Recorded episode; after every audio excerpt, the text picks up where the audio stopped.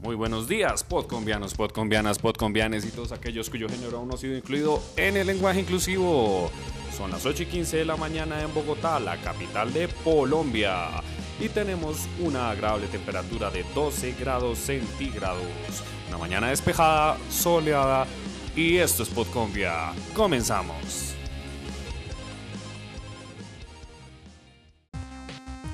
Hashtag El paro sigue. Prepárese para las manifestaciones de este lunes. Recuerden que una nueva jornada de manifestaciones se vivirá en el país a comienzos de esta semana. Por eso, prepárese. Con el hashtag 16 de paro nacional contra la reforma tributaria, la protesta fue convocada por los diversos sectores que están en pro del paro y planean que sean o se manifiesten alrededor de las 2 de la tarde en todas las plazas de Bolívar de Colombia, especialmente en la de Bogotá. Plantones y cacerolazos en todas las ciudades del país están planeadas, así que alístense, prepárense y que no digan que no le avisamos.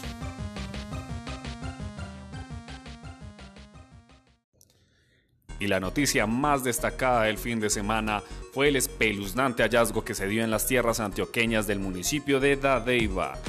Mientras investigadores de la JEP adelantaban un procedimiento en la búsqueda de los cuerpos de varios jóvenes reportados como desaparecidos y los que se presume habrían sido víctimas de ejecuciones extrajudiciales entre los años 2006 y 2007, sí señores, los conocidos como falsos positivos, se encontró una fosa común que contenía alrededor de 50 cadáveres. La fosa fue encontrada gracias a las declaraciones de el que llamaron Buitrago, esto para proteger la identidad del declarante.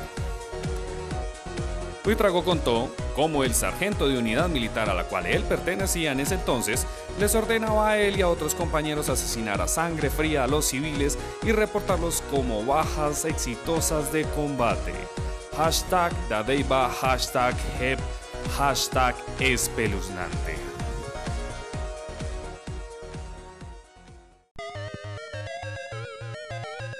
Y trendings para los bogotanos. Alisten el bolsillo.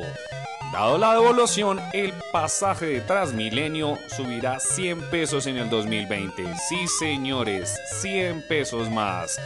Es decir, 100 pesos menos para sus cervezas, para sus almuerzos, para sus impuestos y para lo que sea. Hashtag Transmilenio nos roba.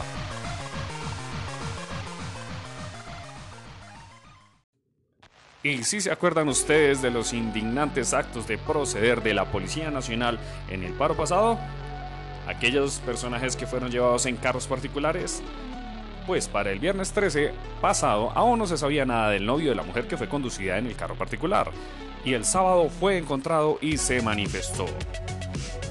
Ante tal hecho, las autoridades habían afirmado que los jóvenes ya estaban en sus casas, pero Harold Rodríguez, el nombre del novio de la señorita, aseguró que se encontraba en el hospital. Harold dio declaraciones a Blue Radio y aseguró que la versión de las autoridades sobre su paradero era falsa y denunció agresiones por parte de varios policías en la carrera 30. Además, aseguró que estuvo por más de 12 horas en la clínica Palermo, donde estaba siendo atendido por varias heridas. Hashtag SMAT, hashtag secuestro.